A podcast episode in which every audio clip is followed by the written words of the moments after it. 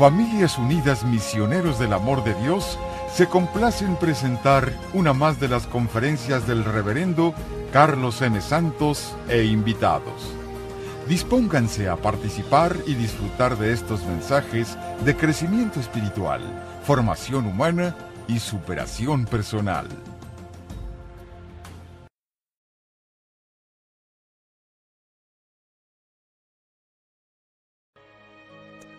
Estamos meditando en una etapa de Francisco de Asís muy interesante.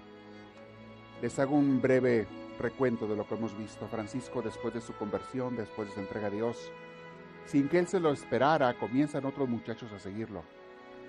Y ya para cuando llegamos a esta etapa donde estamos, ya tiene ocho seguidores. Se le van juntando sin que él los buscara. Y como que de cierta manera le cambió su plan a Francisco.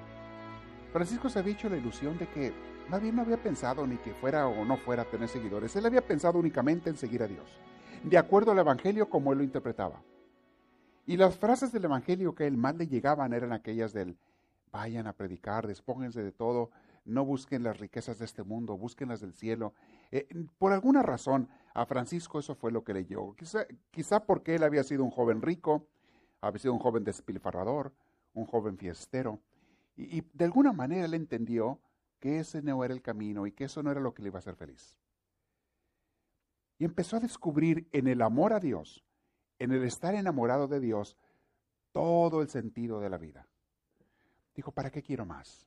Si tengo a Dios no ocupo nada más. Es todo lo que yo quiero. Vivir con Él, estar con Él, llenarme de Él, servirle y, ¿por qué no? Después, predicarlo a los demás. Bueno, ese celo, esa pasión de Francisco, hizo que otra gente quisiera seguirlo. Siempre que hay una persona apasionada de algo, de lo que sea, va a encontrar seguidores. Así te apasiones tú de las muñecas de trapo. Si es una persona que te encanta, te apasiona, te fascina hacer muñecas de trapo y, empiezas a proclamarlo y a decirlo, vas a encontrar a gente que te diga, hey, ¿me puedo juntar contigo a hacer muñecas de trapo? Me gustaría, ¿me enseñas? Quiero aprender. Vamos a hacer. De ver tu pasión se contagia. La pasión de una persona contagia a los demás tanto para lo bueno como para lo malo. Hay personas apasionadas de las cosas malas, arrastran a muchos con ellos, se los llevan. Igual una persona apasionada para las cosas buenas lleva a muchos con ellos. Le pasó eso a Francisco. Entonces Francisco un día como que empieza a pensar, pues ¿qué va a pasar con esto? Se me están juntando muchos jóvenes. Va por ahí en un valle, vimos la última vez, llega al famoso Monte Roseto, en uno de los valles allá de, de Italia, y, de repente él empieza a sentir una confusión, una duda con respecto a su vida, con respecto a su misión o no misión. ¿De qué se trata? ¿Qué tengo que hacer? ¿A dónde voy? No entiende nada el pobre de Francisco. Entonces le urge un retiro. Cuando están pasando cosas, cambios drásticos en tu vida, te urge un retiro. A mí me ha pasado muchas veces. Necesitas con urgencia un tiempo a solas con Dios para meditar, para pensar, para escuchar, para preguntar, para buscar luz. Y, se sentía vacío Francisco. De repente se sentía que no tenía nada que dar. Le llegó un momento así. Eran ya muchos los muchachos que lo seguían, era mucho la misión que traían de andar predicando la palabra de Dios. Y fue a este lugar, este monte, y se cerró una cueva. Y les dijo a los compañeros que iban con él, porque nomás lo, casi nadie lo acompañó, los demás se quedaron allá en la Porciúncula y en Santa María de los Ángeles. Dijo, déjenme un, un tiempo a estar con Dios. Se encerró muchos días en una cueva. Se metió en una gruta él, a estar con Dios. Comía poco, nada más bebía agua, mucho ayuno, mucha oración. Y vamos, estamos allí en qué estaba pasando en ese momento en la vida de Francisco. Muy interesante. O cuando va a haber cambios drásticos en tu vida, sobre todo para cosas grandes de Dios, si tú un día vas a tomar una decisión que va a mejorar tu vida o la de otra gente, prepárate porque va a venir eh, una crisis, una lucha, Dios por un lado invitándote, llamándote, inspirándote, el enemigo por el otro atacándote para que no lo hagas. Eso siempre sucede. Entonces le pasó eso a, a Francisco en este momento. Vamos a meditar. Por ahí tenemos en su vida. ¿Le pasó eso a Francisco en su vida? Vamos a ver. Estaba él allí. Sabía Francisco muy bien lo que es el amor de Dios. Francisco siempre lo había meditado, pero de repente en esos días que estaba él, o en ese tiempo, se sentía vacío y que el amor de Dios, pues parecía que no estaba. De repente, cuando te entran esas dudas, sientes que hasta Dios se fue. Y Francisco, una cosa es saber y otra cosa es sentir. Francisco sabía que Dios lo amaba, pero en el corazón no lo sentía. Francisco sabía que Dios era bueno, pero no sentía la bondad de Dios en su corazón, en su vida. Era una situación de Francisquito. Era una situación en la que él estaba que no encontraba qué hacer o para dónde ir. Eh, Francisco sentía que de repente el enemigo le hizo ver, ¿sabes qué, Francisco? Tú eres un pecador. Ah, qué feo se siente eso. Cuando de repente el enemigo te hace ver, ¿sabes qué? Tú no sirves para nada. Mira tu vida. Y te empieza el enemigo a recordar tus pecados. Te empieza a recordar tus fallas. Te empieza a hacer ver tus debilidades. Y te dice, tú no sirves para nada. Francisco de repente empezó a ver eso en sí mismo. De veras, yo no sirvo para nada. Y aquí ando yo predicando y con esta misión y con ese trabajo y no sé qué tanto. ¿Y yo quién soy? De repente me están siguiendo gentes y ¿a dónde los voy a llevar? ¿No los estaré echando a perder? Y el enemigo le decía, sí, Francisco lo está echando a perder. Tú estás desviando a estos muchachos. Tú, Francisco, estás engañando a estos jóvenes. ¿Sabes lo que hiciste, Francisco? Estos jóvenes dejaron hasta se deshicieron de sus posesiones materiales. Muchos entregaron casas, sus dineros, todo lo que tenían ¿Y a dónde los vas a llevar, Francisco? ¿Y qué vas a hacer? ¿Los vas a después a despachar sin nada? ¿Se van a quedar así como dicen sin Juan y sin las gallinas? Porque tú no sirves para nada, Francisco, le decía el demonio. Tú mira tus pecados, mira tus fallas, mira lo que has hecho. Ahora, ¿tú de dónde tienes experiencia para guiar a un grupo de seguidores? ¿De dónde, Francisco? ¿Quién te ha dado esa capacidad? ¿En qué escuela estudiaste? Francisco no tenía ninguna escuela. En aquel entonces no había universidades más que para los sacerdotes y monjes. Eran los únicos que iban a escuela. Francisco no tenía escuela. ¿Tú quién te crees, Francisco?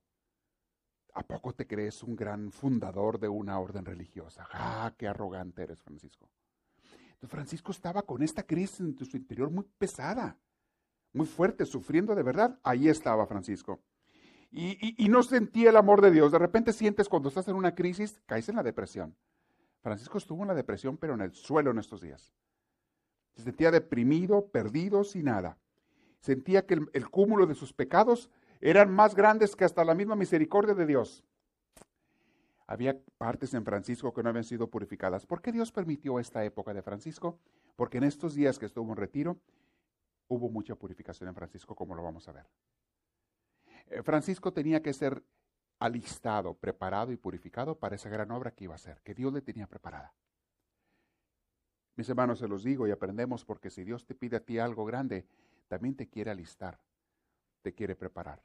Y, y, muchos de ustedes hacen cosas grandes en su vida y a veces no se alistan.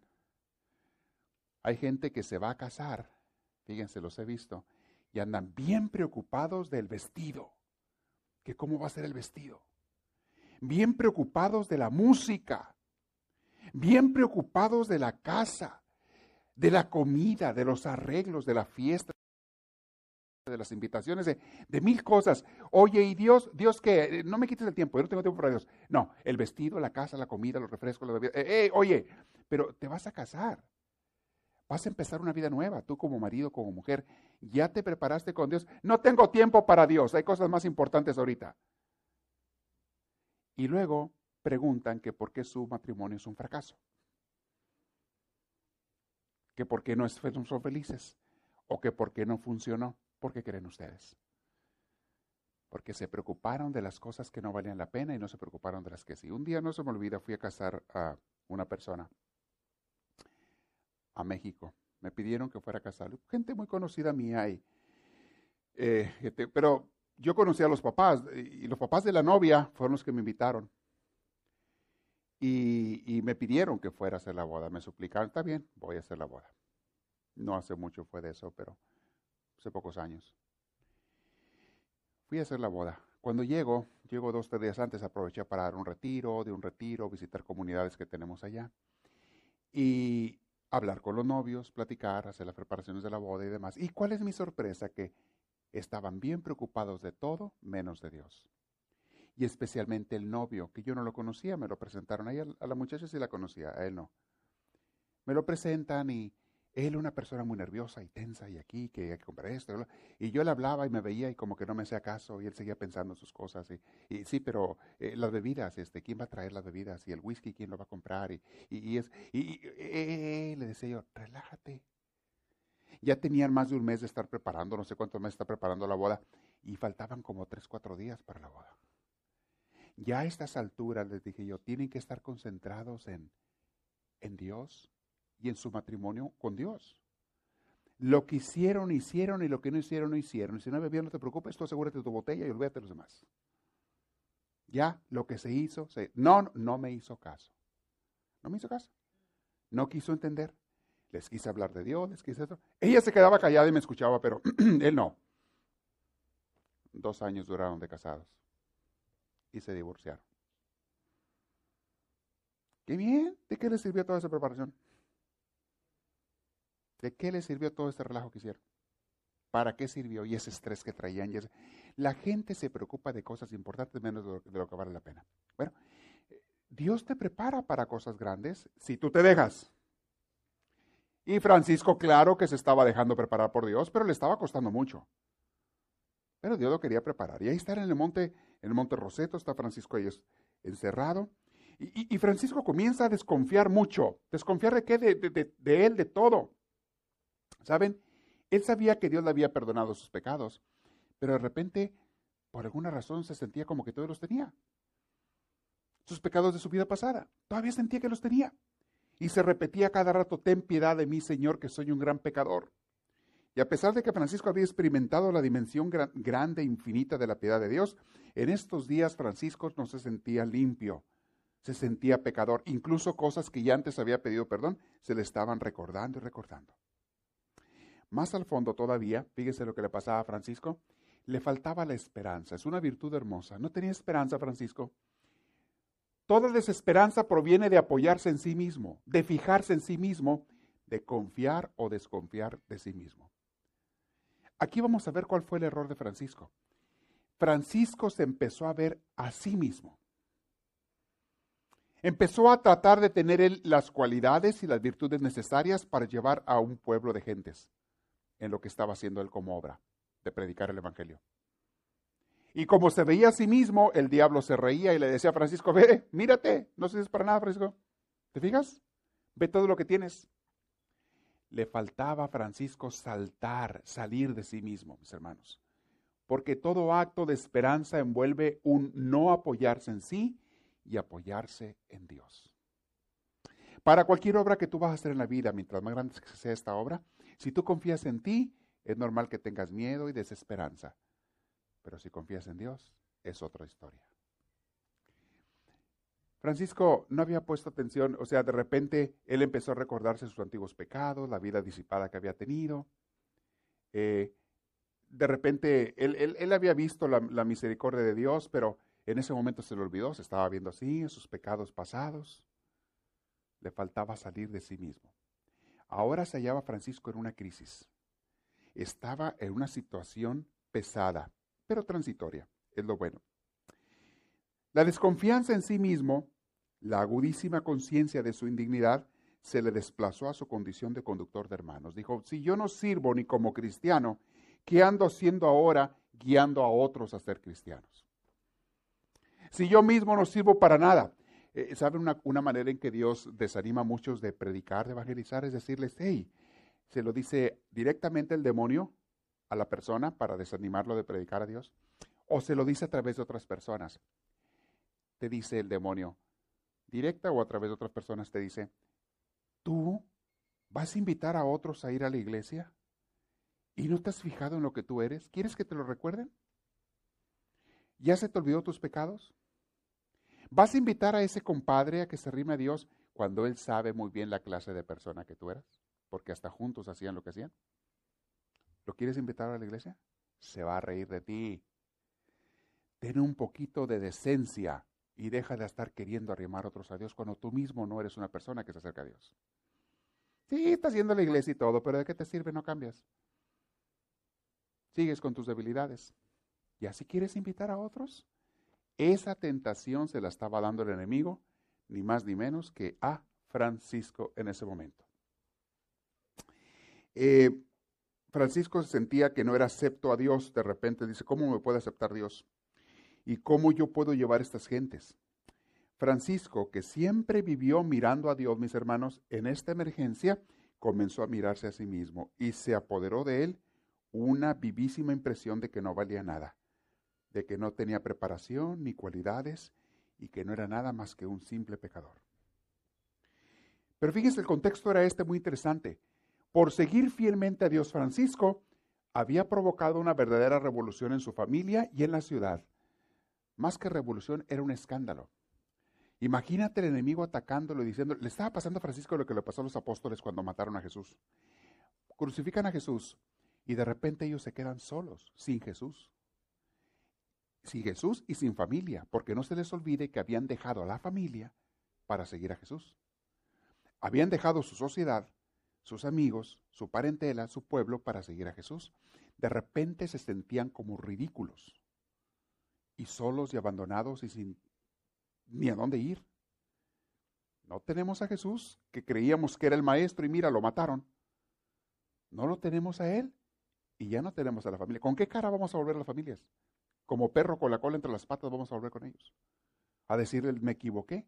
Seguí un maestro equivocado, un maestro falso, como había tantos. Había muchos maestros falsos que después se daban cuenta que lo eran. Yo también seguí un maestro falso y mira, perdí aquí a mi familia, dejé abandonados a gentes, qué sé yo perdí el trabajo, perdí todo por hacer qué. Se sentían tan desilusionados. Así estaba Francisco. Decía, ¿y si yo paso por eso? Ya causé un escándalo allá en, Asís. Y no nada más para mí, también para esos que me siguen. Ahora esto a dónde va? No tenemos a dónde ir. ¿Qué vamos a hacer? Era una tentación tremenda, mis hermanos. Se sentía mal. Ciertamente la forma de vida que Francisco llevaba con sus discípulos era rara. Nunca se había oído que alguien hiciera eso. Que simplemente no se reuniera a una orden religiosa, que no se afiliara con una diócesis, que no estuviera con ellos y que dijera, me voy a ir a predicar a solas allá el Evangelio del Señor, abandonando todas las posiciones materiales, voy a seguir a Dios. Era raro. Y mis hermanos, la gente se siente más segura cuando se une a algo que ya es conocido. Pero cuando empiezas algo que no es conocido o te unes a algo que no es conocido, que no es familiaridad, te sientes inseguro. Ahí tiene que estar totalmente tu fe en Dios. Y o confías 100% en Dios o te sientes totalmente desolado y perdido. Y la gente te va a apuntar con el dedo y decirte estás mal, porque no entras en los esquemas que la sociedad ha creado. Pero mis hermanos, todo gran movimiento y todo gran profeta comienza por alguien que se decidió a ser criticado. Por alguien que se decidió a hacer un cambio positivo en la sociedad, en las comunidades, en la iglesia. Alguien que quiso cambiar y dijo, así sea criticada, criticado, lo voy a hacer. Vean a los iniciadores de todas, y ahorita estamos viendo a Francisco. Él fue uno de ellos. San Pablo y los apóstoles y San Pedro, y podemos seguir la lista larguísima. Tantos que hay que cambiaron su vida y cambiaron la vida de muchos, muchos más. Entonces, él no entraba en, ningún esquema de lo que existía. No tenía Francisco otras pretensiones más que vivir el Evangelio de una manera sencilla, pero a la vez estaba escrito en los Evangelios, pero a la vez parecía algo raro, porque nadie lo hacía. Nadie vivía como Francisco. Él empezó un movimiento nuevo. ¿Y sus seguidores? Era algo raro, mis hermanos, no crean, no es fácil empezar algo nuevo que no tiene historial pasado. Y Francisco a la vez se sentía inspirado por Dios. Él sabía que era inspirado por Dios. ¿Y ahora qué vamos a hacer? Decía Francisco. ¿Qué vamos a hacer con esta familia de mis hermanitos que me están siguiendo ahora? ¿Qué quiere Dios que hagamos? Porque en esas crisis tú le estás pregunta y pregunta a Dios, Señor, pero tú qué quieres? Háblame claro. Y le pides y le suplicas y le preguntas a Dios, Señor, inspírame, dime, contéstame claro, que entienda. Les he platicado una de las crisis vocacionales que yo tuve cuando estaba en el seminario. Y digo una de las porque fueron varias. Pero esta fue una de las más fuertes. Cuando estaba a mitad de la carrera del seminario, eh, para pasar de la filosofía a la teología. Hay un año que te mandan a trabajar a una iglesia, estás fuera de los estudios del seminario para tener prácticas. Estás aprendiendo trabajando en una iglesia, al menos así la formación en México. Aquí en Estados Unidos no sé si.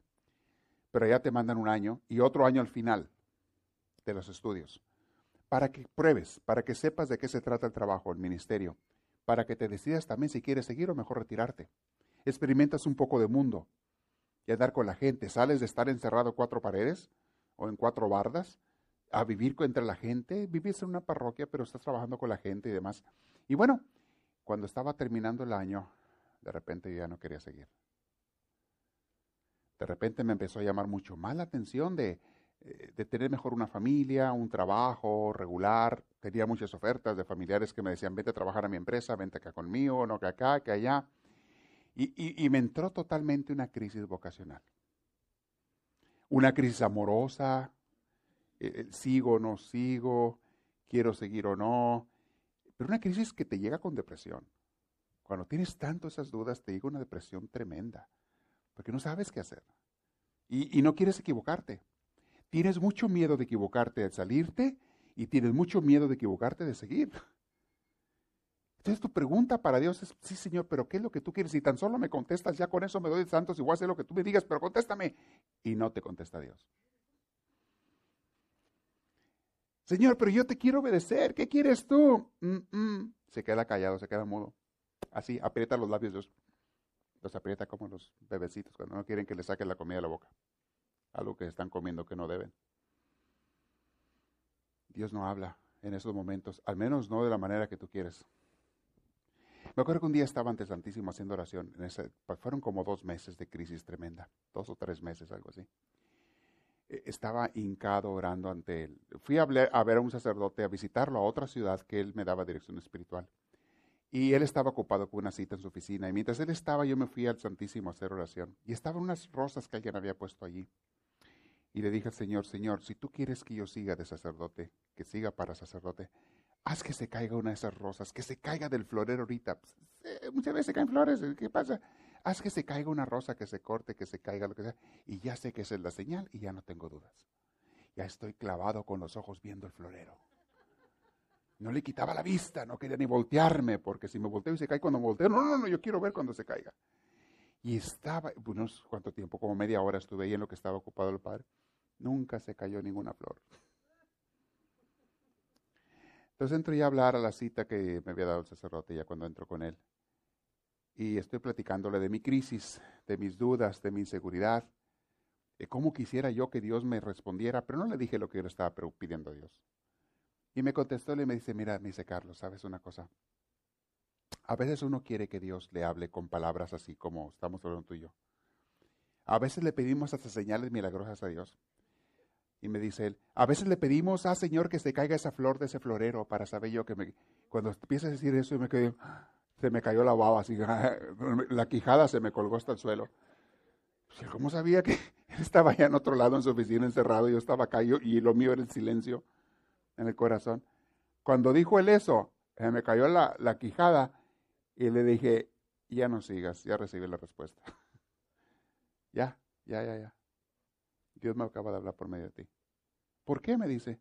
Porque eso que me acabas de decir, le dije, es exactamente lo que yo estaba haciendo allá. ¿Y quién te lo puede haber dicho a ti sino Dios? A través de ti me respondió ahorita. Hasta ahí muere. Esa fue la respuesta que yo ocupaba. Pero no fue como yo quería. Yo quería que se cayera la flor. Pero ¿sabes qué pasa si se hubiera caído la flor? Luego piensas, ah, fue coincidencia, hombre. Se caen las flores todo el tiempo se desprende, se hacen viejitas, se secan y se caen, es normal. Entonces nunca llenas de pedir señales. Pides una señal, ay sí, pero la duda es pides otra señal, la duda es pides otra. Es, es cuenta de nunca acabar y Dios sabe bien eso. Se da una batalla en tu interior entre Dios y tú y al final, vean lo que le pasó a Francisco, porque eso es lo que sucede. Entonces, ¿qué hacer ahora? Decía Francisco. E, este género de vida está nuevo, eh, la gente no nos quiere ni nos cree muchas veces. Dice, pero entonces, ¿por qué Dios, sus dudas, por qué Dios sigue mandando hermanos? Yo no los pedí. ¿Por qué siguen viniendo hermanitos, hermanitas, eh, digo hermanos en este caso? Después llegaron mujeres también, pero no hemos llegado ahí todavía. ¿Por qué siguen viniendo hermanos aquí a, esta obra si yo no los llamé? Estaba el pobre Francisco desolado. Y lo peor de Francisco estaba solo, no tenía un director espiritual más que Dios directamente. Y Dios en ese momento parecía que no le respondía. Qué duro es estar. Mucha gente, gracias a Dios, tiene o tenemos directores espirituales. ¡Ey! Gracias a Dios, pero Francisco estaba solo. Y, cuando llegaban a darle dirección espiritual, le decían que estaba loco. Como le dijo una vez el obispo, como vimos en la clase pasada. Dijo, Francisco, tienes que cambiar las cosas, no están bien, etcétera. Pero sentía esa, esa, esa lucha interior entre una cosa y otra. Bueno, ahí estaba Francisco. Se sentía pecador, como les digo. Y, la duda, ¿y si fracasaba? ¿Y si fracasaba? Al fin del cuento le decía el demonio, ¿sabes qué? Lo que pasa, Francisco, es que tú eres un engañador de esos muchachos. Tú estás engañando a la gente, Francisco. Y acuérdate, acuérdate la clase de hombre que eras. No hay duda que eres un engañador. Estás desviando a la gente. Todo eso, y Francisco decía, pues sí es cierto, soy un pecador. Sí es cierto que soy una persona débil, entonces a lo mejor sí es cierto que yo estoy desviando a estos muchachos. ¿Y ahora qué hago? Señor, ¿para dónde le doy? Y él no quería hacerle daño a nadie.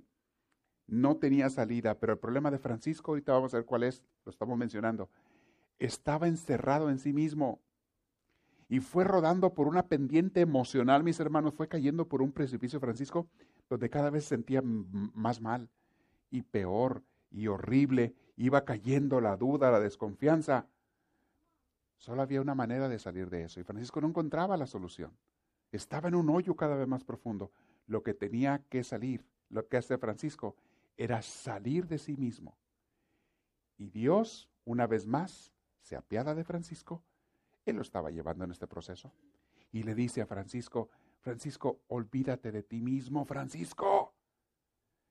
Francisco, deja de pensar en Francisco. Francisco no es importante, ya lo dijiste, es cierto. Entonces deja de pensar en ti. Deja de preocuparte de que si eres pecador o no, porque aquí que importa no eres tú, Francisco. Esta obra no es tuya. Ese trabajo no es tuyo, Francisco. Esto que está sucediendo no eres tú el que lo lleva, entiéndeme, tú no eres Superman.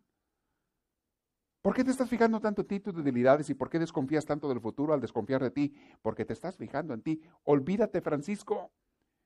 Todo el misterio está en Dios, en el otro, en que Él ocupe por completo la atención tuya. Al punto de que tú desaparezcas.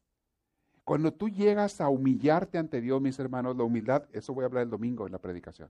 Pongan atención, este domingo va a estar muy interesante el tema. Cuando tú llegas a olvidarte de ti mismo, de ti misma y a confiar únicamente en Dios, y lo digo sobre todo para la gente que sirve ministerios, pero todo el mundo sirve algún ministerio, está en su casa, con sus hijos, con su familia, con su trabajo, yo no sé. Todos debemos tener ministerio, ser embajadores de Dios. Tienes que llegar a momentos de decir, aquí que importa no soy yo, yo no soy más que un servidor, una servidora de Dios. Cuando les doy mi testimonio de cómo Dios me sacó de 12 años de ansiedad y depresión que sufrí yo durante toda mi carrera, y les, les he explicado cómo Dios me sacó de esa ansiedad que yo sufría cuando me dijo, aquí el que importa no eres tú. Tú estás sufriendo porque te fijas mucho en ti. Aquí el que importa es Dios y los demás, no tú. Olvídate de ti. Cuando hice eso por primera vez en serio, después de 12 años, mis hermanos, vino mi sanación completa. Completa. La gente a veces se paraliza de hacer la obra de Dios porque desconfían de sí mismos, se sienten inseguros de sí mismos, y se les olvida que el único en el que tienes que confiar es en Dios, no en ti. ¿Cuánto descanso hay en la humildad? ¿Cuánto alivio y descanso hay en decir, Señor, sí es cierto, yo no soy para nada, pero hey, yo soy tu servidor, tú eres el bueno, tú llévame y yo te sigo. ¿Cuánto alivio hay, como decía don Panchito, aquel señor que conocí en un rancho que les he platicado? Su frase favorita era, Señor, tú por delante y yo detrás. Tú donde tú quieras, Señor. Tú ve por delante y yo te sigo. A donde tú quieras. Tú marca el camino. Yo no lo voy a marcar de mi vida. O cuando la gente le dice eso a Dios, mis hermanos, hoy descansas, pero que parece que caíste en un colchón de nubes así rico, rico, rico. Es cuando la gente quiere marcar su vida y marcar su futuro y asegurarse su futuro, su presente y futuro. Es cuando la gente sufre de ansiedad, de inseguridad, de miedos, de preocupaciones, de cuánta cosa. ¿Sabes qué? Para ti, para tu familia, el futuro no es tuyo. Para ti, para tus seres queridos, no eres tú el que lo va a marcar. Es Dios, entiende. ¿Cuándo vas a entender? Eso le estaba diciendo Dios a Francisco. Mis hermanos, ¿cómo aprendo yo de estos pasajes de Francisco? Me recuerda a mí cosas que ya sabía y se me han olvidado de repente. Se anda mortificando uno por las cosas del mundo, por conseguir el dinero, por conseguir los pagos, por esto y por lo otro. Y llega un momento que dice Dios, hey, ¿qué no te he llevado hasta ahorita yo? ¿Cuándo vas a entender que tu vida no la llevas tú, que soy yo el que la llevo? Tú nomás sírveme. Tú nomás preocúpate por hacer mi voluntad cada día y déjame llevar la vida. Yo me encargo y saco todo adelante. Vea lo que le dijo a Francisco. Allí en esas soledades, ahorita van a ver lo que Francisco oyó de Dios que le dijo en ese momento. El hermano eh, Francisco comenzó a tener una, de repente una evidencia de Dios, de repente su atención de estarse viendo a sí mismo, porque esto duró días, ¿eh? Esto no duró un rato, duró días de estarse viendo tanto a sí mismo, de repente levantó la mirada y empezó a ver a Dios. Y empezó a entender que, entender que sí, Señor, yo no soy nada, tú eres todo. Comienza a tener esa visión de Dios. Y se dice que aquí tuvo otra experiencia infusa como las que había tenido antes. Pobre Francisco, ¿para qué te preocupas? ¿Por qué sufrir tanto? Le decía Dios. ¿Por qué sufres tanto, Francisco? Yo soy. Cuando Dios dice yo soy, son las palabras que le dijo a Moisés allá en el monte Sinaí. En la zarza también se lo dijo Dios a Moisés. Moisés, yo soy el que soy. Yo soy. Cuando Dios te dice yo soy, significa yo soy todo. El universo soy yo. Tú eres una pequeña partícula de yo, de lo que soy yo. Yo soy, Francisco. Yo llevo todo. ¿Qué te estás mortificando? Yo llevo las gentes, las almas, las familias, la iglesia, el universo entero, lo llevo yo. Yo soy Francisco, tú haz tu trabajo nada más y cállate la boca.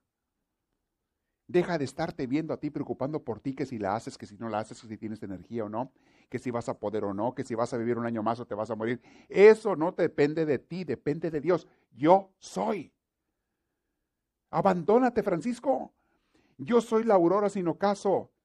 Yo soy el presente sin pasado, yo soy la eternidad. Yo soy la inmensidad, le decía. Yo soy sin contorno ni fronteras. Yo soy Francisco. Yo soy Dios, no tú. Yo soy Dios. ¿Por qué tienes miedo, Francisco? Yo soy el único Salvador. Todo lo puedo. No hay nada fuera de mi poder, Francisco, ¿no entiendes? Lo que sucede es porque yo lo permito, especialmente para mis hijos, y de todo, hasta de lo malo, saco un bien. Yo soy Francisco, confía en mí. Todo lo puedo, de las piedras frías saco hijos palpitantes, hasta de las piedras puedo sacar hijos. En un instante coloco en pie generaciones sepultadas. Desde siempre y para siempre, yo soy el único pastor, Francisco. Tú no vas a ser más que un ayudante del pastor que soy yo. Tú no eres el pastor de estas ovejas, Francisco, soy yo. En ese momento, imagínate a Francisco de estar preocupado de sí mismo, de qué iba a hacer, cómo llevar las ovejas que le dice Dios. Francisco, tú no eres el pastor, entiéndeme. Soy yo. Tú nomás eres mi ayudante. Tú me vas a representar. Tú vas a llevar las ovejas, pero el que las lleva detrás de ti soy yo. Yo llevo todo, Francisco. Déjame llevarlo. Soy el único conductor de los pueblos. Soy también el único pastor de los ocho hermanitos que tienes por allí, que te están siguiendo. Y de todos los que vendrán, de toda la porción, de toda esta comunidad, van a venir muchos más, Francisco, pero yo soy el pastor, yo soy Dios, no tú. Francisco, cree en mí. No creas en ti, cree en mí. ¿Sabes qué, mi hermanito? Eso te lo dice a ti Dios y a mí también nos lo dice. Cuando traes problemas en la vida, traes mortificaciones, Dios te está gritando y te dice, cree en mí, no en ti, en mí. ¿No te di yo la vida? ¿No te di yo la existencia? ¿No soy yo el que te dio ese cuerpo que tienes? ¿Y el que te trajo a este mundo y te lleva y un día te va a llamar otra vez?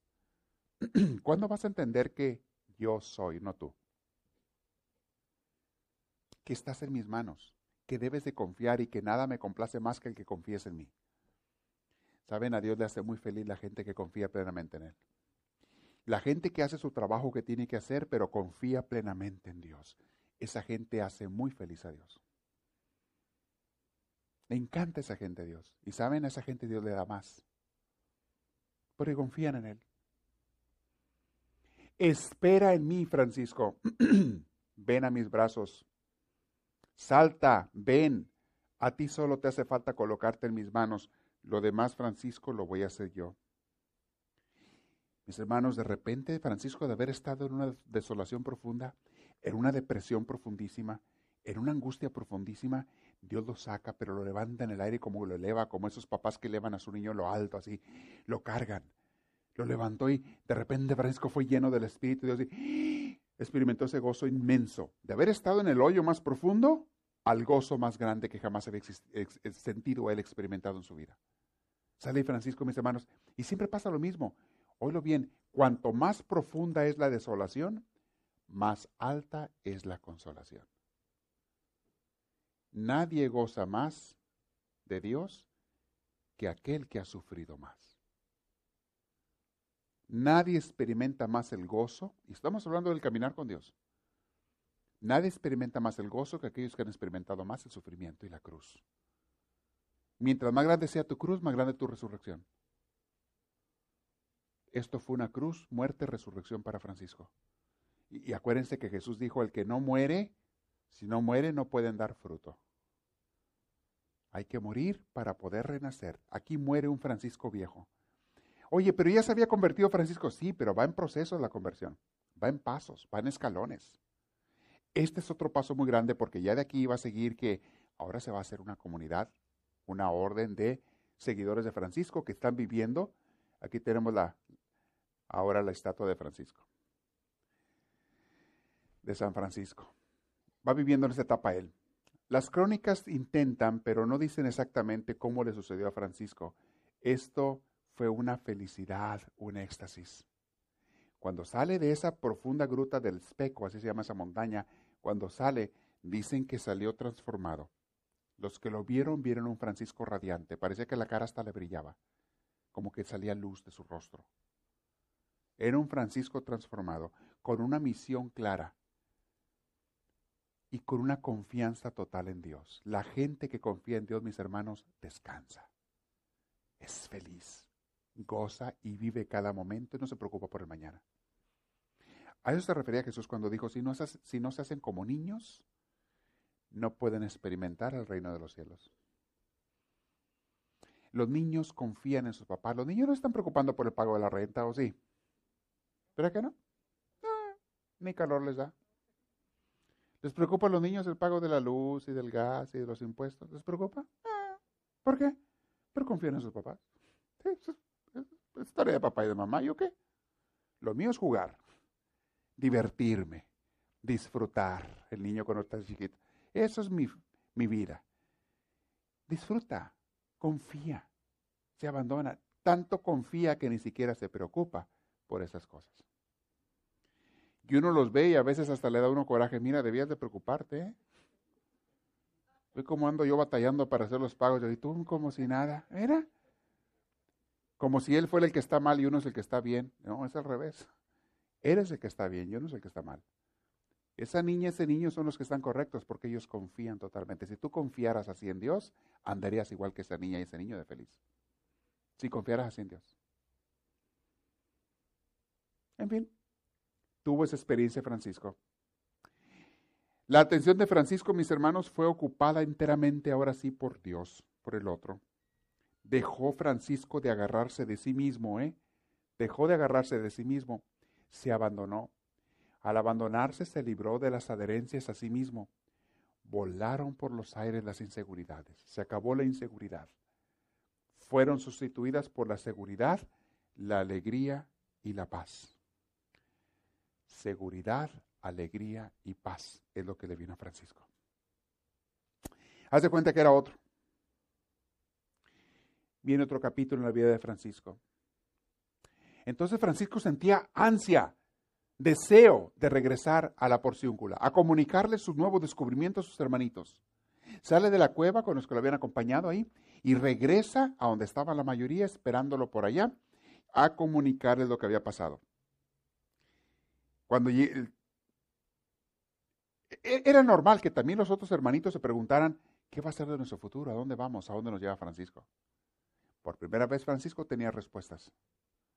Por primera vez Francisco tenía una visión clara. ¿A dónde vamos? ¿A dónde queremos llegar? Entonces él va feliz a comunicárselo a ellos. Ahora que el Señor ha descorrido el velo, ya tenía la respuesta Francisco y le urgía comunicárselos. Y luego pensó, vamos a ir a Roma también y vamos a pedir autorización del Papa para vivir según la forma del Santo Evangelio. Porque ya no queremos tampoco que nos estén atacando la gente o criticando tanto. Simplemente vamos a pedir la autorización para poder hacer lo que estamos haciendo.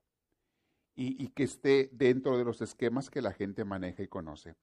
Entonces, empieza a hacer eso Francisco. Dice, por primera vez vamos a hacer lo que es una nueva orden religiosa, una nueva manera de vivir. Y es algo bien bonito lo que le está pasando a Francisco. Entonces llega él y comunica a los hermanitos, vamos a ir a Roma, mis hermanos, y vamos a pedir que el Papa mismo, que era el jefe de la iglesia de todo el mundo católico en esta región, y era la única que había prácticamente, todavía no, nacían las iglesias protestantes, todavía no había, eso fue como tres siglos antes de que naciera el protestantismo, la única iglesia cristiana que existía era la iglesia, bueno, había otras, pero en Italia era la iglesia católica de Roma. En el oriente era la iglesia ortodoxa de allá, y luego estaba la de Jerusalén, y en Egipto la otra, que eran más antiguas. Pero allí en Italia el único jefe de la iglesia era el Papa. Entonces vamos a pedir la bendición de él.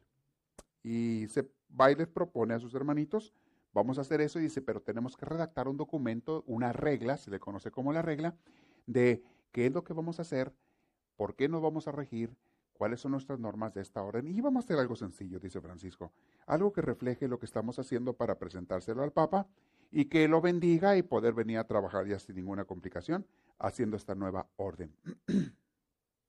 y tomó unas citas bíblicas Francisco y con esas citas bíblicas eh, él se dirigieron hacia Roma a caminar. En su íntima convicción, en realidad, no era necesario que el Papa aprobara esta regla o aprobara la obra de Francisco. Era más bien como una deferencia, era como una, eh, decir, bueno, pues por respeto vamos a pedir la bendición de él. Pero él sabía que su máximo jefe era Dios. Él sabía que Dios era incluso el jefe del Papa. Sabía que Jesús era el jefe del Papa y él dice, yo voy a seguir simplemente como una deferencia, como un respeto, pero sabemos que Cristo es el que nos llega. Dice aquí en, esta, en, este, en este libro, en su íntima, íntima convicción, no era necesario que el Santo Padre aprobara la regla. No era necesario aprobar, sino confirmar, porque se trataba de cumplir toda la palabra de Jesús. Lo que estaba haciendo Francisco no era otra cosa más que cumplir el Evangelio. Para eso no ocupas autorización de nadie, estás obedeciendo a Dios, siguiendo a Dios.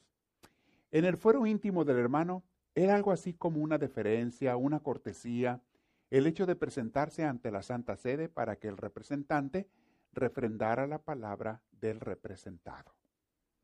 Entonces, a eso iba él. Muy bien. Entonces, va por allí, se ponen en camino a Roma y es donde vamos a ver un poquito lo que pasó. No creo que vamos a alcanzar a ver todo lo que pasó, porque viene otro episodio muy interesante cuando llegan a Roma. Entonces, estos hermanitos eh, se van por allá a Roma, ¿ok? Van caminando hacia esa ciudad.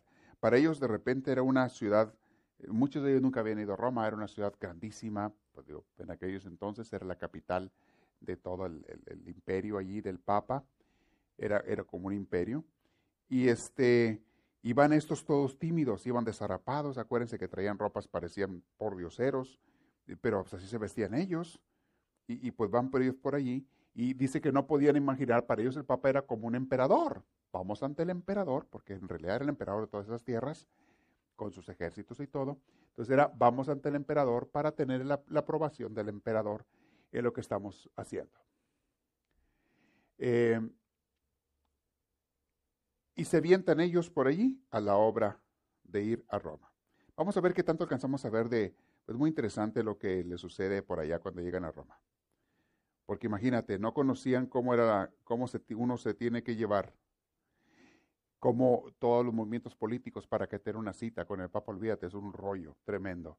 Y estos pobres desarapados querían, no sabían cómo era la cosa, creían que iban a llegar y nomás hablar con él. Pensaban que así era de fácil. Bueno, eh, muchos de ellos nunca habían estado en Roma. Y allá iban estos, estos muchachitos. Llegaron a la basílica de en Roma y les impresionó ver de aquella majestuosidad y aquellas cosas tan grandes. Y por ahí se le acercó a un sacerdote, Francisco, y le pregunta a Francisco, ¿dónde vive el, el, Papa? ¿Dónde vive el Santo Padre? Le pregunta Francisco. Ah, le contesta el sacerdote ese que andaba por ahí, en los palacios lateranenses, allá está su palacio, y, está al lado de la Basílica de San Juan de Letrán, ahí está. Eh, y le preguntó, oiga, ¿y es fácil hablar con él? Le pregunta San Francisco, ¿es fácil hablar con él? Se imaginó él, pues el Papa tiene que ser una persona sencilla, alguien que no recibe, no hay ningún problema, queremos nomás hablar con él. ¿Es fácil? Y le contestó el sacerdote, mira, reyes, príncipes y cardenales aguardan en la antesala semanas enteras esperando turno para una audiencia con el Papa, le responde el clérigo. Fíjate, son los reyes, príncipes, cardenales. Ellos duran semanas esperando para que les den una audiencia. Así es que te imaginarás tú, tú eres algún rey, eres algún príncipe, algún cardenal para que te hagan, pongan en fila ahí unas semanas. De otra manera, como dándole a entender, pues olvídate. olvídate, Francisco, tío. No sabía ni quién era, pero ustedes, una bola de harapientos, olvídense, ustedes no lo van a recibir. Bien. De Francisco llegó por allí y se metió sin pedir, le dijo a sus hermanitos, espéreme aquí. Llegó al palacio del Papa. Había mucha gente, mucho movimiento, muchos pues ahí estaban oficinas del Papa y departamentos y muchos obispos y sacerdotes y demás. Y, les dijo, espéreme que fuera, le dice a sus hermanitos, déjeme ir a buscar al Papa. Y se mete Francisco. ¿Cuál cita, cuál nada? Él se metió. Andaba por ahí, por los pasillos, dice, eh, preguntó dónde estaba la recámara de él o el cuarto de él, la suite de él. Ah, pues ya le dijeron por allá que era la suite del Papa. Ah, vaya, se dirigió él. Déjame ir para allá, para la suite del Papa. Va caminando, miraba a todas partes y a todos pero lo hacía con ojos tan limpios, Francisco traía una mirada limpia y, tan, y, tan, y una mirada tan confiante que los vigilantes, los soldados, había soldados que, que cuidaban allí, pues no desconfiaron de él, lo vieron como una persona sana, normal. Y así Francisco fue avanzando hasta el corazón del edificio, se fue metiendo por los pasillos y los edificios. ¿Y cuándo? Hasta el corazón del edificio. Eh, llegó prácticamente cerca de la antecámara papal. Y andando por ahí, de repente, en el pasillo se encuentra, ni más ni menos, con el Papa, que en ese entonces era Inocencio III. Se topan así de repente, el Papa iba pasando y Francisco también, y, y se topan cara a cara, o sea, Francisco lo ve cara a cara, y al instante Francisco se va enfrente del Papa y se le hincó enfrente. Se le hincó y apresuradamente comenzó a hablar Francisco. Por aquí traía entre, entre, sus harapos, traía la regla que él le iba a enseñar al Papa de las normas que iban a seguir. Y le dice, buenos días, Santísimo Padre. Me llamo Francisco y soy de Asís. Vengo a sus pies para pedirle un privilegio, el privilegio de vivir al pie de la letra del Evangelio. Deseo tener, dice, el Evangelio como única inspiración y legislación. Y empieza a hablar así muy rápido. Dicen que el Papa se le quedó viendo. Pero el, el Papa no lo cortó al principio, Francisco, porque encontró en los ojos de Francisco una extraña transparencia, encontró en él algo, una limpieza que le llamó la atención a él, como que no vio una actitud mala en él, se quedó así. Pero después de las primeras frases, el, Papa levantó la mano, así hizo un alto y dijo, bueno, bueno, bueno, como queriéndole decir, basta. Ok, párale. Dice, basta. Al instante se cayó el hermano. Estaba hincado enfrente de él, se cayó y se le quedó viendo los ojos al Papa. Y, y, este gesto al Papa le impresionó también, que inmediatamente obedeció. En cuanto le dijo basta, él se quedó sorprendido y Francisco se cayó, ok, obedeció. Y el Papa se quedó así como que esperaba que el otro siguiera hablando o siguiera insistiendo, como lo hacía todo el mundo. Y Francisco no se cayó. Pero el Papa se quedó callado, le sorprendió esa actitud de Francisco, y Francisco lo entendió como que era un permiso para que siguiera hablando. Entonces Francisco lo entiende así y, y aprovechó para decir, el Señor mismo me reveló que debía vivir según la forma del Santo Evangelio. Hace dos años que comencé yo a vivir esta forma de vida. Después del Señor me dio hermanos, ahora somos doce. Ellos están allá afuera. En pocas y sencillas reglas, esto, en pocas y sencillas palabras, hemos escrito una reglita. Y entonces empieza a sacar su papel donde traía la regla para enseñarse a la papa para que él la aprobara. Y cuando comenzaba a sacar la regla, desde el pontífice hizo otra vez otra, levantó la mano otra vez, como que párale, párale, para, para. Un gesto que le quería decir, hasta aquí, ya, no más. Y le dijo, mira, mira, como te llames, yo tengo cosas muy importantes que hacer tengo mucho trabajo, muchas responsabilidades. Habla con unos encargados por allá y este, pídele recomendación a alguna persona encargada y a ver si te hacen una cita. Así es que, y espera tu turno, a ver si te toca una cita conmigo. Y se fue el Papa y siguió caminando y Francisco se quedó ahí nada más con los ojos pelones ahí. Se quedó hasta así. Entonces levanta el hermano y se le quedó viendo al Papa que se fue perdiendo por allá entre los pasillos con la gente que lo seguía. Se le quedó viendo y hasta que se metió por allá en su suite. Y, Francisco lentamente se regresó hacia afuera, donde estaban sus hermanos esperándolo. Los hermanitos lo estaban esperando. ¿Qué pasó? ¿Qué pasó? ¿Viste al Papa? ¿Hablaste con él? Francisco dice, pues sí, pero pues sí, pero no. Sí hablé con él, pero no. Hace cuenta de nada sirvió. Y él se quedó pensando, Francisco, pues tiene razón. Él tiene muchas cargas, muchos trabajos. Yo no soy nadie, dice Francisco. Era una persona muy humilde, Francisco, ya ven. Yo no soy nadie, no soy nada. ¿Qué esperanzas que me esté hablando? Voy a ver, vamos a irnos a, orar para preguntarle a Dios qué tenemos que hacer. Y le dice a sus hermanitos, vámonos mis hermanitos, vámonos a las afueras de la ciudad, por allá a dormir, como siempre dormían en donde se le hiciera noche, y vamos a ponernos en oración para ver qué es lo que Dios nos quiere, nos pide y quiere que hagamos, porque por ahora, por lo menos, no encontramos al Papa. Tenemos que rezar, le dice, más y hacer penitencia, le dice a sus hermanitos. Tenemos que rezar y hacer penitencia. Vamos a salir de la ciudad y busquemos un bosque donde orar. El Señor mismo y solo Él obviará las dificultades. Y cuando iban por las calles dirigiéndose hacia las afueras, Fíjense cómo Dios acomoda las cosas, ¿eh? Dios acomoda todo. Cuando menos te imaginas. Iban por las calles y ya cerca de las murallas se encuentran de buenas a primeras con su obispo Guido de Asís, ahí en la calle caminando. Como dicen, ¿cuáles eran las probabilidades de que eso pasara? Primero, que el obispo también anduviera ahí en Roma. Y segundo, que entre tanto gentío, masas de gente y demás se hayan encontrado allí en Roma. Se encuentran, se topan uno con otro y se quedan viendo como que le dice Guido, el obispo, ¿qué andas haciendo aquí, Francisco? Se conocía muy bien, acuérdese que hablaba con él y todo lo había aconsejado. ¿Qué andas haciendo aquí, Francisco? ¿Y con toda la realidad, con toda tu raza? Y Francisco también la papa, ¿y usted qué anda haciendo aquí? Digo al obispo, ¿usted qué anda haciendo aquí? ¿Y cómo Dios acomoda las cosas? Viene algo muy, muy interesante. Eso lo vamos a ver en la próxima. Eso viene a la próxima. Se encuentran cómo Dios acomoda para que este obispo de una manera sea el instrumento para lo que sigue. Para lo que sigue. Cuando tú quieres hacer las cosas bien con respecto a Dios, Dios siempre pone las cosas para que salgan bien. Pasa algo bien bonito, bien interesante lo que sucede y viene un segundo encuentro, pero bueno, antes de encontrarse con el Papa se encuentran con otra persona, que esa persona después llegó a ser otro, el siguiente Papa. Pero eso se lo voy a contar después. Eso bien. Eso continuará. Continuará. Está muy interesante. Hasta ahorita llegamos, mis hermanos. Francisco tiene esa, sale de esa cueva, encuentra la luz en Dios después de haber sido purificado y de entender que la atención no la tiene que poner en él, sino en Dios. Va y le dice a los hermanos, pues vamos a hacer esto ahora sí en serio y formalizado y hasta con, hasta con el sello del Papa. Entonces, se proponen, van, pero pues él no sabía, eran ingenuos, eran inocentes, pensaban que era fácil hablar con el Papa y nada. El Papa lo interrumpió, le dijo, no, no, ahí busca tu cita, habla con una persona encargada, pero pues no conocía a nadie. Pero mira cómo Dios pone las cosas. Ya se iban de la ciudad y se encuentran con el obispo Guido. Guido dicen que lo quería Francisco. Pero claro, tenía él como una persona política que era, tenía él que complacer a los ricos de la ciudad de Asís y a la gente que estaban protestando contra Francisco y y de alguna manera tenía que ponerle pues trabas a Francisco, aunque él en el corazón pues no le caía mal Francisco. Sabía que era un muchacho honesto y lo había conocido desde siempre, lo había bautizado, conocía a su familia, su papá, don Bernardone, conocía a toda la familia, pero él, no podía hacer mucho más por Francisco. Pero ahora fue la oportunidad y hubo algo muy interesante lo que sucedió.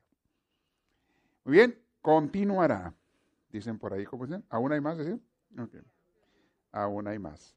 Nos quedamos en la locación 3073. Y vamos a ver qué es lo que sigue ahora. Quiero dejar unos minutos para preguntas. Quiero saber qué de lo que estamos aprendiendo, no solamente de la vida de Francisco, sino de cómo nos inspira a nosotros a nuestra vida, de cómo tenemos que vivir, cómo actúa Dios, cómo hay purificaciones, cómo Dios lleva nuestras vidas. Si alguien tiene preguntas, levante la mano y le van a arrimar un micrófono. Acá está uno adelante. A ver, ¿micrófono quién lo tiene? ¿Nadie lo tiene? Acá está. ¿Quién me hace el favor de acarrearlo? A ver, por favor. Aquí está, muy bien. Ya está, Aquí está.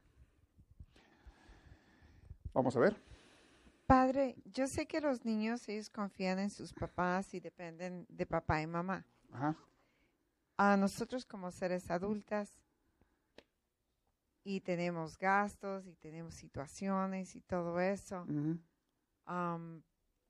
¿Cómo? ¿Cómo podemos...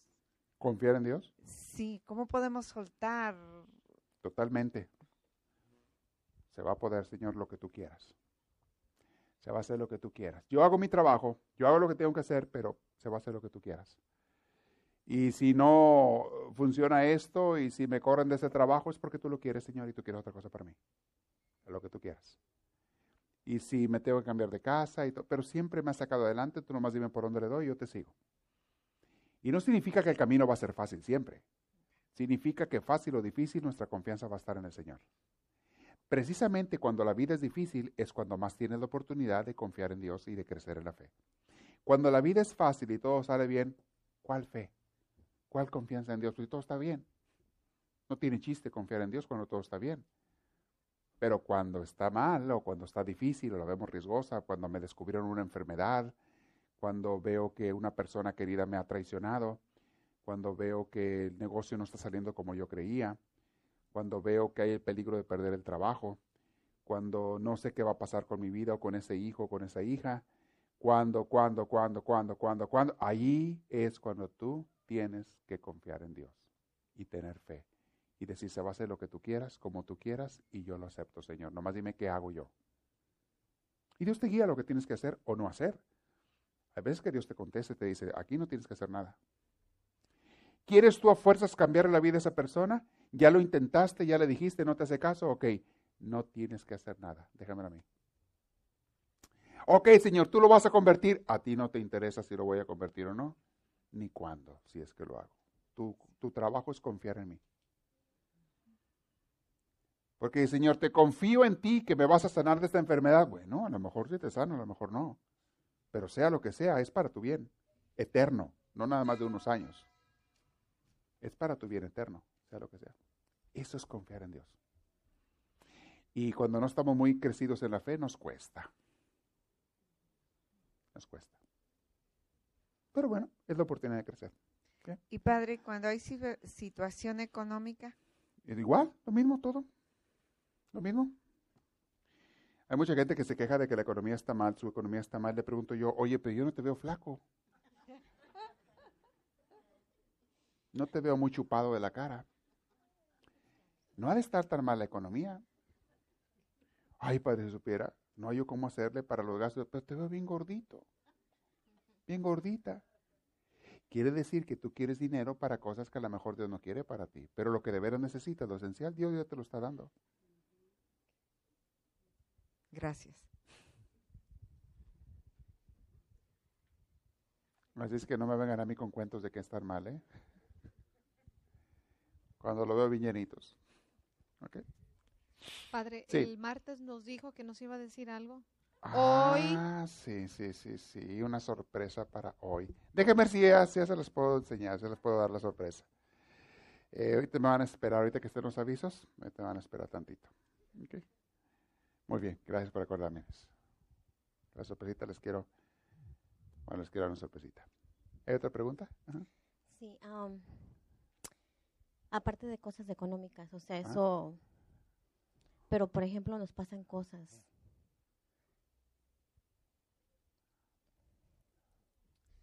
que nos duelen. Ajá. Yo no creo en Dios. Yo sé que Él existe. Yo sé que Él está conmigo.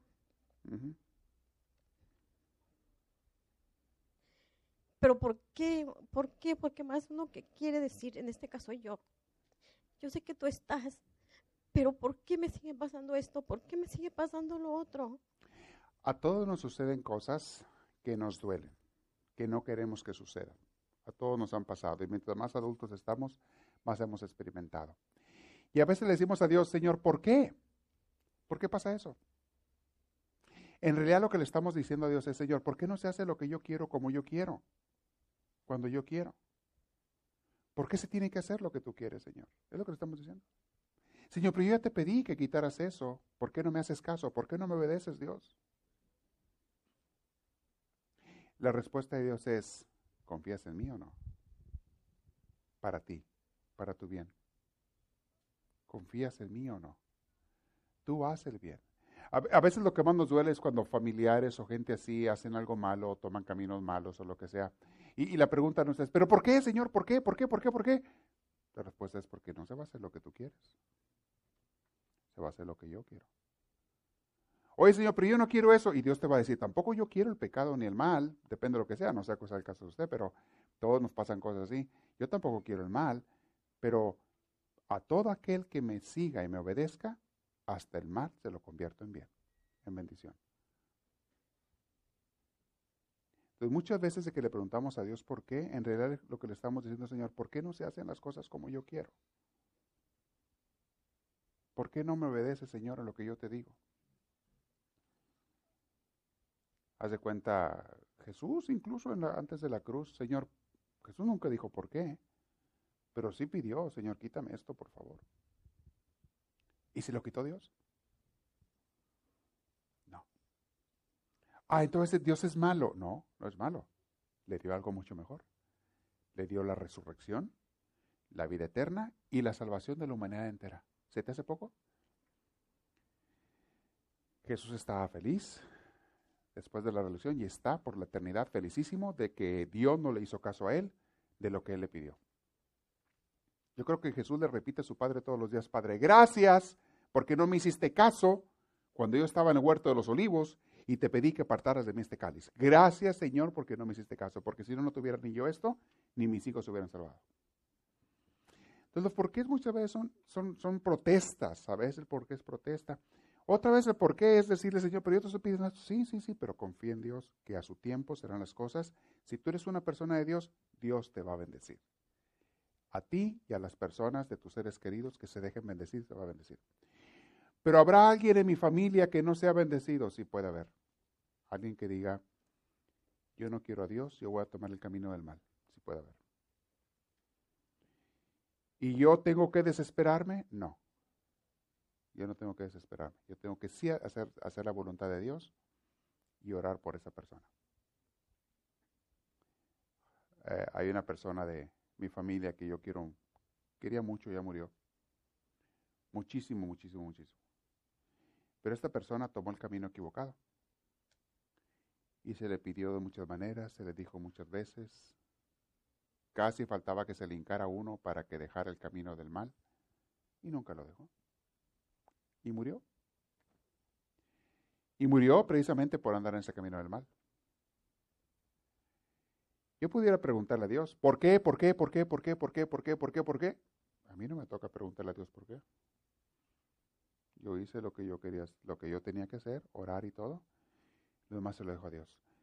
¿Dónde está esa persona? ¿En el cielo o en el infierno? No sé. Ojalá Dios quiera que tenga misericordia, pero yo no sé.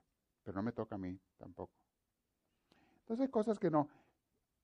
Pero los males que nos pasan, dice San Pablo, son nada comparados con las bendiciones que Dios nos da.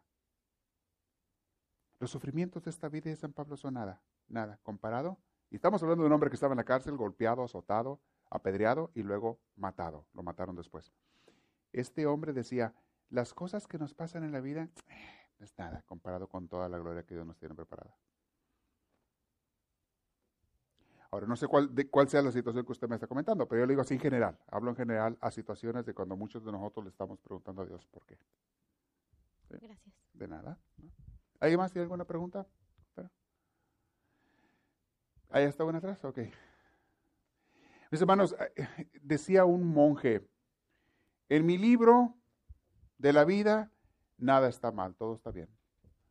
Oiga, monje, le decían, pero si hay guerras, hay asesinatos, hay violaciones, hay familias matadas, asesinadas, hay países enteros que son desaparecidos por la injusticia y demás.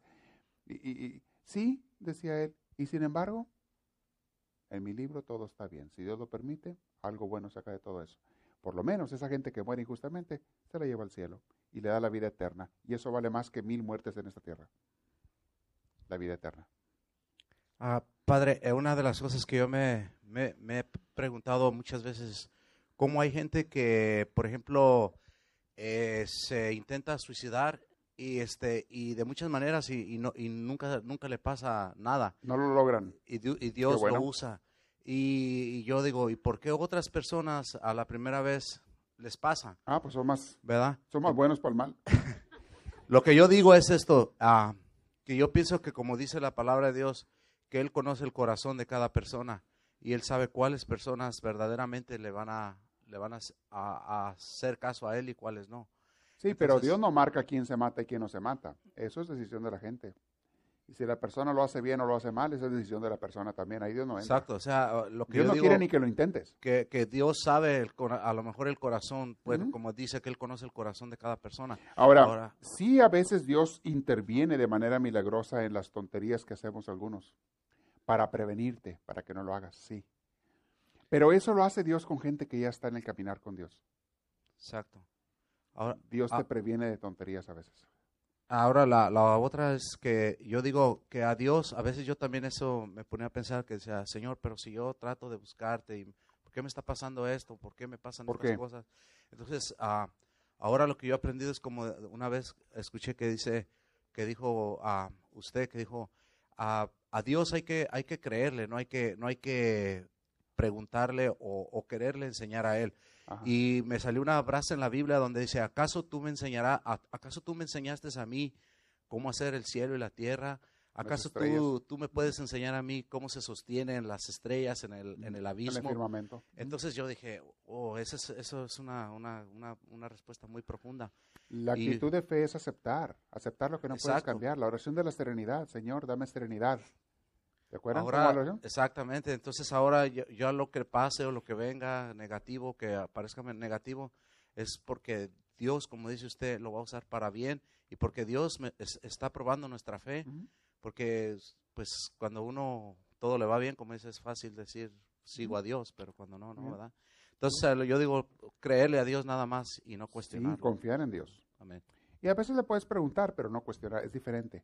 Una cosa es exigir una respuesta y otra cosa es preguntar si te contesta bien y si no también. Tú confías en Él. Te puedes preguntar, pero no exigir una respuesta, porque eso depende de Dios.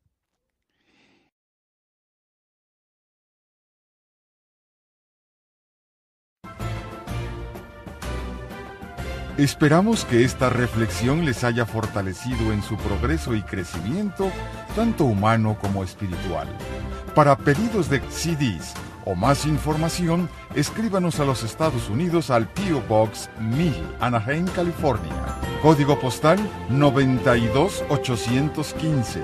Que Dios les bendiga y les conceda una vida llena de su gracia, su espíritu, su gozo y su paz.